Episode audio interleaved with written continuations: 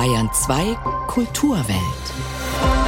Willkommen zur Sonntagskulturwelt. Am Mikrofon ist Knut Kortzen mit diesen Themen. Finale der Berlinale. Eine Bilanz der diesjährigen internationalen Filmfestspiele von Berlin samt Preisträgern. Und wir porträtieren eine besondere Prima Ballerina. Die ukrainische Balletttänzerin Irina Schandaschewskaja ist auf der Flucht vor den russischen Invasoren in Oberbayern gelandet. Kulturwelt. Das aktuelle Feuilleton auf Bayern 2. Nach fünfjähriger Pause hat die nordamerikanische Band MGMT in dieser Woche ihr neues Album herausgebracht. Es heißt Loss of Life und wir stellen es vor. Hier sind MGMT alias Andrew van Weingarten und Benjamin Goldwasser featuring Christine and the Queens mit dem Song Dancing in Babylon.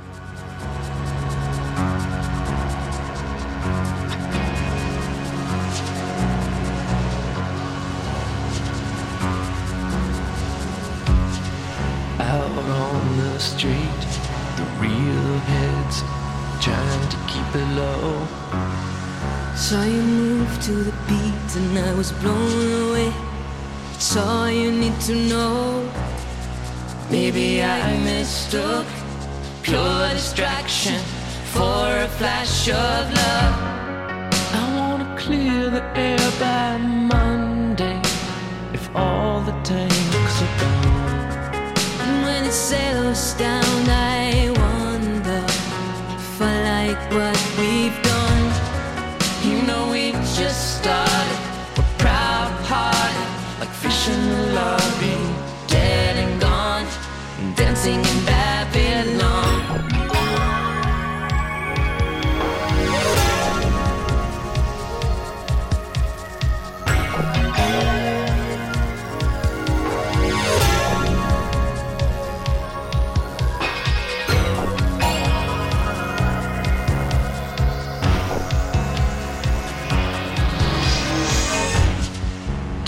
ships in the night, quietly signaling from the bow. Don't you miss feeling like you could run away? Nobody had to know when your time is up. Call the captain, tell him to let me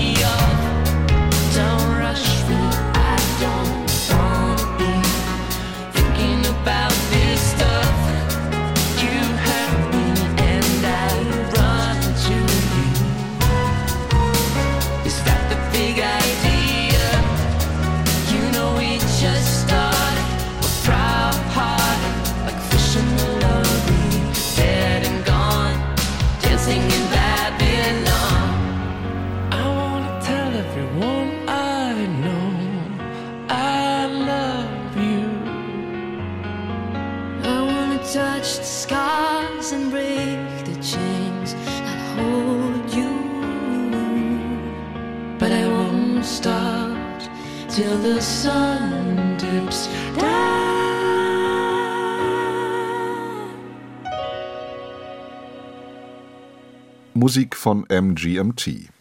Die 74. Internationalen Filmfestspiele Berlin sind gestern Abend zu Ende gegangen mit der Verleihung der Goldenen und Silbernen Bären. Bei mir im Studio ist Moritz Hohlfelder, der den Wettbewerb in Berlin verfolgt hat. Moritz, war es denn, bevor wir auf die einzelnen Preise kommen, ein guter Jahrgang für dich? Nee, das kann man leider nicht sagen. Zumindest was den Wettbewerb um den Goldenen Bären betrifft. Da liefen 20 Filme, von denen vielleicht so fünf, sechs gut waren, einige auch sehr gut, aber kaum etwas wirklich überragend, was man ja erwartet.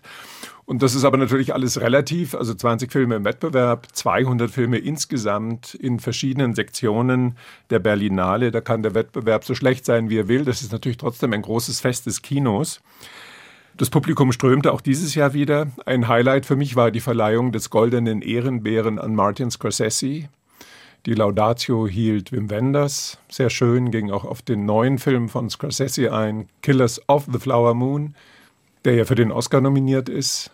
Und Scorsese ist dann auch nochmal vor Studierenden aufgetreten, hat eine Stunde lang über die Besessenheit fürs Filmemachen geredet. Das war eine Sternstunde. Dann hat zum Beispiel die 40-jährige deutsche Filmemacherin Eva Drobisch ihren neuen Film vorgestellt. Ein großartiges Drama über eine Palliativpflegerin. Der lief in der Sektion Encounters, Titel Ivo, in der Hauptrolle eine Neuentdeckung, Minna Wündrich, die bisher uneingeschränkt Theater gespielt hat und jetzt erstmals im Kino zu sehen war. Also es war auch ein guter Jahrgang, aber im Wettbewerb eben nicht und der ist das Maß aller Dinge letzten Endes. Du hast am Freitag auf Bayern 2 deiner Nahaufnahme, die auch im Podcast nachzuhören ist, den Titel Der Bär taumelt gegeben. Inwiefern taumelt die Berlinale? Na, sie hat zum einen, wie so viele Festivals, nach Corona und jetzt auch mit der Inflation finanzielle Probleme, die schon heftig sind. Und dann ist in Berlin die Kinosituation einfach ein bisschen schwierig geworden, zumindest am Potsdamer Platz, dem bisherigen Zentrum des Festivals. Die Mietverträge im Sony Center, was ja viele architektonisch kennen, die laufen aus viele der Berlinale Büros, das Filmkunstkino Arsenal, die Filmhochschule, alle mit der Berlinale verbunden, müssen da raus. Da weiß man noch gar nicht genau wohin. Und dann hat eben das scheidende Berlinale Führungsduo, bestehend aus dem künstlerischen Leiter Carlo Chatrion und der Geschäftsführerin Mariette Rissenbeck, die beiden traten ihr Amt 2019 an, die haben es eben verpasst, der Berlinale neue Impulse zu geben oder sie wirklich so inspiriert voranzubringen. Viele Sponsoren sind verärgert abgesprungen. Die beiden haben intern schlecht kommuniziert und jetzt weint ihnen niemand nach, was in jeglicher Hinsicht schon sehr traurig ist. Ich habe mit vielen Kolleginnen und Kollegen aus dem Ausland geredet. Die sprechen alle wirklich von einem Scheitern. Ganz so hart würde ich es nicht kommentieren. Die Berlinale ist immer noch ein tolles Festival. Aber es hat eben in den letzten Jahren enorm an Strahlkraft, an Bedeutung, an Image verloren. Und da hat jetzt Trisha Tuttle, das ist die neue Leiterin, die quasi ab April dann installiert ist. Die hat viel vor sich. Die war vorher beim London Film Festival.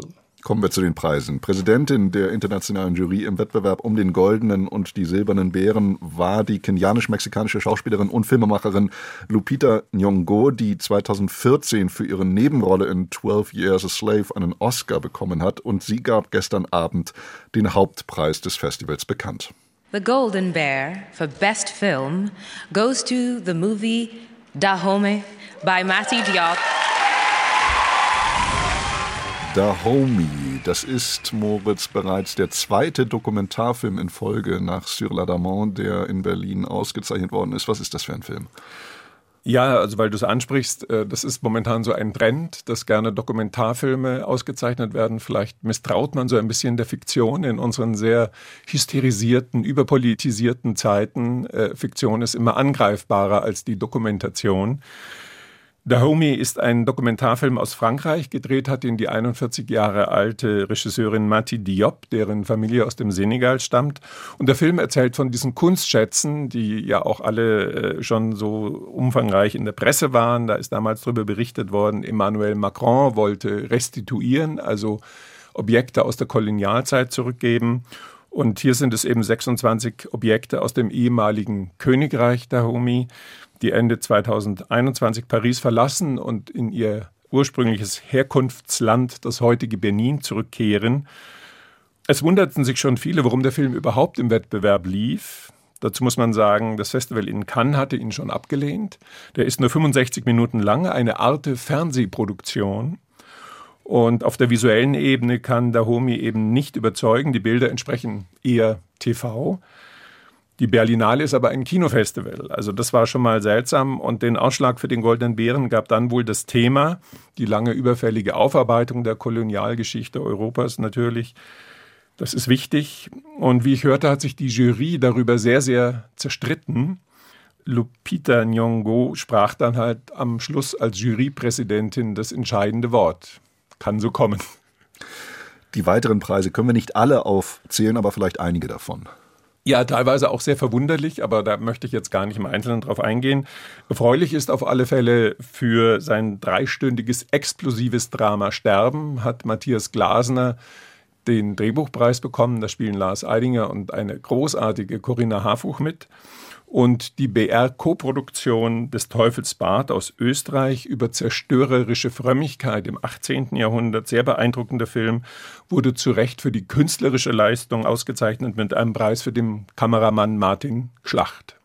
Moritz Hohlfelder war das über die 74. Internationalen Filmfestspiele von Berlin. Gleich geht's um das neue Album von MGMT, vorher aber ihr Song Mother Nature.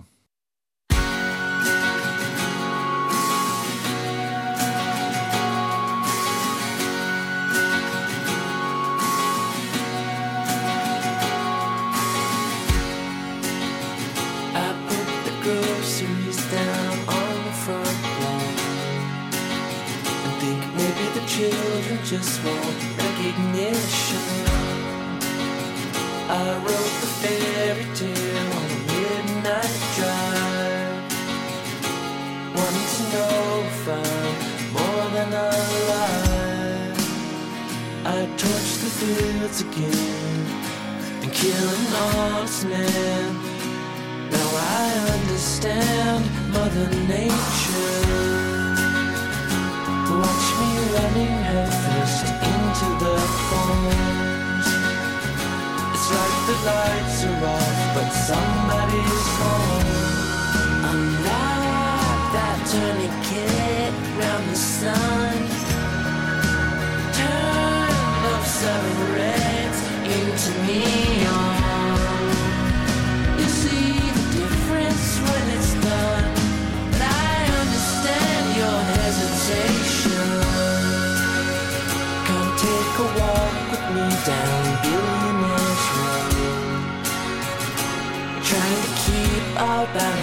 over zero. We'll write a fairy tale for the rest of our lives.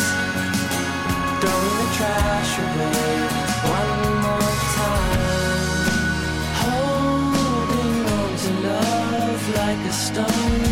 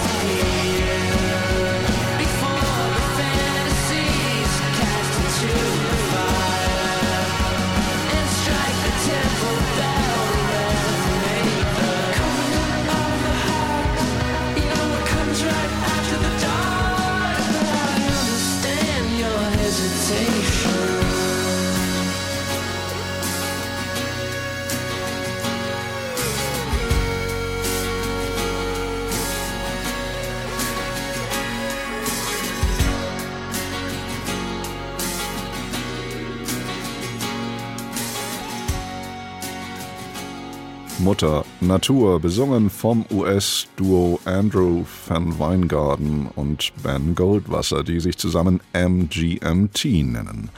Zuletzt schlug ihre 2018 veröffentlichte Single Little Dark Age in den sozialen Medien, vor allem bei TikTok, hohe Wellen.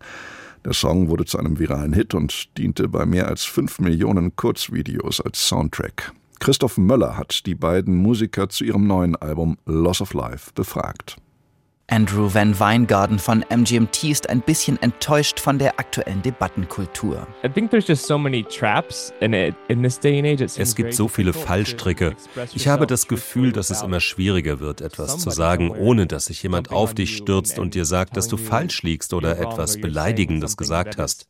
Manchmal hat man das Gefühl, dass man in der modernen Welt besser zurechtkommt, wenn man einfach den Mund hält. more efficient way to navigate the modern world.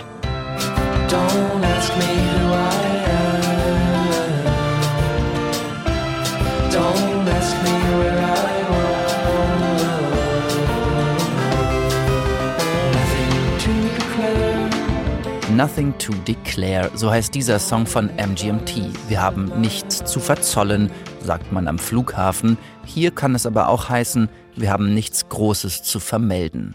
Es ist angenehm, mit einer Band zu sprechen, die nicht der Maßgabe erlegen ist, zu allem eine Meinung haben zu müssen. Auch wenn es, wie Andrew sagt, bei ihm eher daran liegt, dass er einfach schüchtern ist. Ben Goldwasser, die andere Hälfte von MGMT, plädiert dafür, die Sache etwas differenzierter zu betrachten. Es gibt im Moment eine Diskussion darüber, was die Verpflichtung von Künstlern ist. Und ich denke, dass es auf diese Frage keine einfache Antwort gibt. Es gibt Leute, die sagen, dass Künstlerinnen die Pflicht haben, sich mit der Situation in der Welt zu beschäftigen. Und es gibt die andere Seite, die sagt, die Aufgabe des Künstlers ist es, Kunst zu machen. Und andere interpretieren das dann so, wie sie wollen.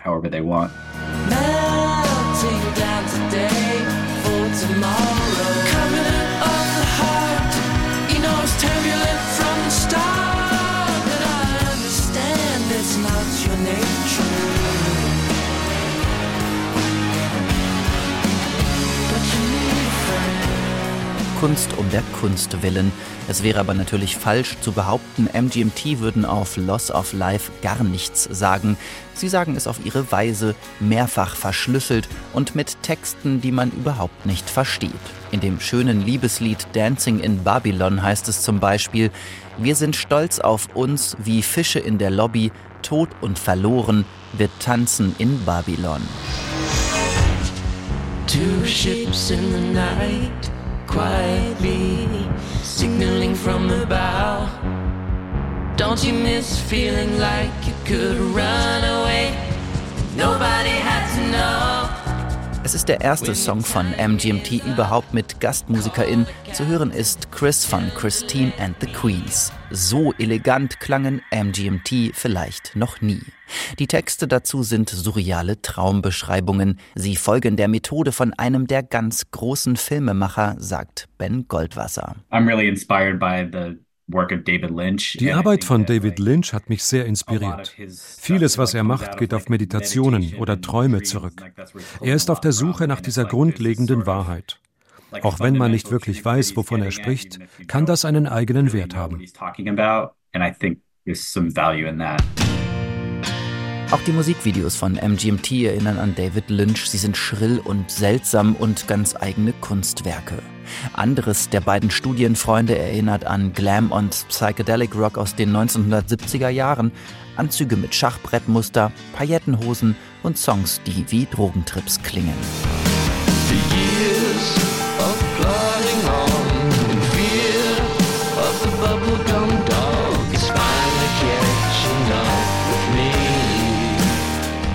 Auf ihrem fünften Album klingen MGMT befreit wie immer und milder als bislang. Wir hören zwei Musiker Anfang 40, die sich nichts mehr beweisen müssen und die ein sehr gutes, angenehm unaufgeregtes Album in die turbulente Gegenwart gesetzt haben. Die Songs auf Loss of Life schweben über den Dingen, ohne sich über die Dinge zu erheben. Und wer in ihnen eine Message sucht, wird Tausende finden. Vielleicht wirken die Songs von MGMT im Jahr 2024 nicht mehr ganz so modern, aber von anderen als unzeitgemäß wahrgenommen zu werden, Ben Goldwasser ist es völlig egal. Viele aktuelle Trends gehen glücklicherweise an uns vorbei. Ich meine, wir sind nicht völlig ahnungslos, aber wir machen einfach unser Ding. Die Art und Weise, wie wir an Musik arbeiten, hat sich nicht verändert. Mir persönlich macht das keine großen Sorgen. Not too worried about it personally. Life keeps on going, showing you things that you can't unsee, in the sense of unknowing why. Christoph Möller war das über das neue Album von MGMT Loss of Life. Jetzt ist es genau 12.24 Uhr, sechs Minuten vor halb eins. Gestern jährte sich der Tag der russischen Großinvasion in die Ukraine zum zweiten Mal. Die Stadt Charkiw, nur 30 Kilometer von der Grenze zu Russland entfernt gelegen, ist von diesem Vernichtungskrieg besonders betroffen. Zigtausende Menschen haben Charkiw verlassen müssen, unter ihnen Irina Chandaschewskaja, eine prima Ballerina. Sie stand als Dornröschen, Giselle und Schwanenprinzessin auf der Bühne in der Ukraine. Doch dann wurde das Theater geschlossen und sie floh über Polen nach Oberbayern. In Puchheim bei München hat Silvia Schreiber sie getroffen. Als der Krieg ausbricht, arbeitet Irina Jandarzewskaja an der Rolle der Julia aus dem Ballett Romeo und Julia. Ende Februar soll Spielzeitpremiere sein. Aber statt zu tanzen, kauert sie am Premierenabend mit ihrer Familie in einem Gewölbekeller bei Kharkiv. Statt Prokofjews Musik hört sie das Einschlagen von Geschossen und Sirenengeheul. Nach vier Nächten im Keller plant Irina die Ausreise nach Polen. Die ukrainische Regierung hat Sonderzüge bereitgestellt. Der Bahnhof in Kharkiv war komplett überfüllt. Und ich hatte meine Mama, meine zwei Kinder und den Hund dabei. Sie wollten uns nicht in den Zug lassen, wegen dem Hund. Aber ich habe gesagt, ich lasse niemanden aus meiner Familie da und nehme ihn die ganze Zeit auf den Arm. Dann sind wir eingestiegen. Es war mir ganz egal wohin. Hauptsache über die Grenze. Irina Jandarzewskaja erlebt in den Tagen der Flucht ein merkwürdiges Debüt. Als Ballerina ist sie von Kind an daran gewöhnt, täglich zu trainieren. Es kam noch nie vor, dass sie über so einen langen Zeitraum keine Pirouetten gedreht hat. Hinter der polnischen Grenze sitzt sie nun in einer Turnhalle auf dem Boden und funkt alle Bekannten aus Frankreich, Italien und Deutschland per WhatsApp an. Eine Freundin lädt sie zu sich in die Nähe von München, wo mittlerweile auch Irinas Mann Anatoli eingetroffen ist. Auch er ist Tänzer und war bei Kriegsbeginn auf Tournee in Frankreich. Wir sind extrem gut vernetzt durch unsere Tourneen durch Europa. Ganz besonders geholfen hat uns Ivan Lischka, der Direktor des Juniorballetts in München. Er hat uns von Anfang an dabei unterstützt, im Training zu bleiben, weil es für Balletttänzer das Wichtigste ist. Sobald wir aufhören zu tanzen, also nicht im Training bleiben, verlieren wir unsere Professionalität. Irina und Anatoli sind nicht die einzigen Tänzer auf der Flucht. Doch die freien Stellen bei deutschen Ballettensembles sind rar. Kreativ und innovativ formieren sich verschiedene kleinere ukrainische Kompanien. Irina und Anatoli werden immer wieder als Solistenpaar für Auftritte gebucht. Dank ihres berühmten Namens sind sie die perfekte Werbung. Der erste Schritt in der neuen Heimat Deutschland scheint geschafft. Da meldet sich plötzlich das Theater aus Kharkiv. Das preisgekrönte Tänzerpaar, diese Volkskünstler der Ukraine, sollen keine russischen Ballette aufführen. Ich hatte wirklich Angst, dass sie mich rausschmeißen, wenn ich in Deutschland russische Ballette von Tschaikowski tanze. Für mich ist es aber sehr wichtig, immer noch zum Theater zu gehören. Trotzdem ist so eine Haltung meiner Meinung nach lächerlich. Nehmen wir den Nussknacker. Die Geschichte kommt aus Deutschland, die Choreografie stammt von einem Franzosen. Mal ganz einfach formuliert, es war nicht Tschaikowski, der den Krieg angefangen hat. Während Irina über Tschaikowski spricht, blickt sie in die Ferne, als ob sie dort irgendwo ihr geliebtes Theater sehen könnte. Ich frage nach, gibt es tatsächlich eine ukrainische Anweisung, die der prima Ballerina sämtliche Tschaikowski-Rollen untersagen will? Yes, yes. Und das Schlimme ist, wenn wir hier angefragt werden, irgendwo mitzutanzen, dann sind es genau diese drei Ballette von Tschaikowski. Nussknacker, Schwanensee und Dornröschen. Also im Grunde stehen wir vor der Wahl. Entweder das Tanzen wegen des Drucks aus der Ukraine komplett aufhören oder hier tanzen, was man uns gibt und die Heimat aufgeben. Das tut mir sehr weh. Und so habe ich nach irgendeiner Lösung gesucht some solution. Offiziell gehören Irina und Anatoli ja immer noch zum Theater in Kharkiv, unbezahlt versteht sich. Ihre Lösung ist, ein eigenes, ein neues Märchenballett erfinden, verortet in den Wäldern der Ukraine. Irinas Arbeit an dieser Eisprinzessin beginnt am Schreibtisch. Die Musik kommt von Halvorson, von Vivaldi, von Mozart, politisch absolut korrekt. Was fehlt? Geld. Ein Theater, ein gutes Netzwerk zu Veranstaltern. Viele Mails formuliert Irina mühsam auf Deutsch und Englisch, die meisten davon bleiben unbeantwortet. Es brannte so in mir. Ich wollte das unbedingt machen. Und tatsächlich lösten sich einige Probleme. Wir haben eine Stiftung gewinnen können. Dank der konnten wir immerhin vier Vorstellungen in Deutschland geben. Irina und Anatoli tanzen das Prinzenpaar im schwäbischen Tuttlingen, in Puchheim. Das sind keine typischen Ballettbühnen, aber die beiden können tun, was sie wirklich können. Und das hauptsächlich ukrainische Publikum bedankt sich mit Tränen in den Augen für dieses Stückchen Heimatgefühl. Leben kann die einstige Prima Ballerina Irina Schandarzewskaja davon nicht, aber Hoffnung schöpfen. Silvia Schreiber berichtete.